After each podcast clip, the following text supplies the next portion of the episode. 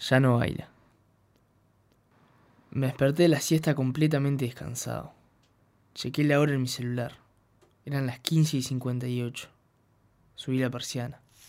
El cielo, cubierto por un gris amenazante, contrastaba con las hojas de los árboles, que variaban entre un naranja y un amarillo. No tronaba. Fui a la cocina y llené la caldera con agua. No escuché sonido de pasos torpes en la escalera. Nadie estaba bajando por ella. Fui al patio a buscar leña y se me levantaron los pelos despeinados por causa de una brisa calma, pero fuerte.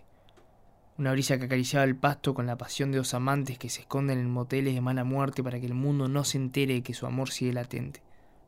Esa misma brisa que arrancaba las hojas de los árboles, como la vida misma nos arranca con una facilidad bestial las cosas que más queremos en este mundo. Esa misma brisa que entraba por un agujerito de una ventana rota en mi casa y provocaba un silbido inquietante, pero adictivo.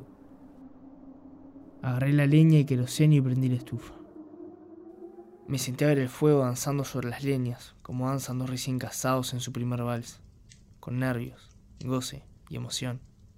El silbido de la brisa se mezcló con el de la caldera, quien avisaba los gritos que el agua ya podía hacer el amor con los granos de café. Mientras miraba la mesa ratona de madera, me di cuenta de que nadie baila sin música. Volví a mirar las llamas, y ya no bailaban, ahora saltaban. Agarré la vitrola vieja que había heredado mi padre de su padre y puse a sonar el único disco que había. El sonido sedoso invadió la casa y se decoró con los estallidos de las astillas al rendirse en su lucha constante ante el fuego. Las llamas volvieron a bailar. Nadie tocó la puerta. Gardel me contaba y cantaba cómo ya nadie quería consolarlo en su aflicción. Me acosté en el sillón y decidí que era hora de dormir.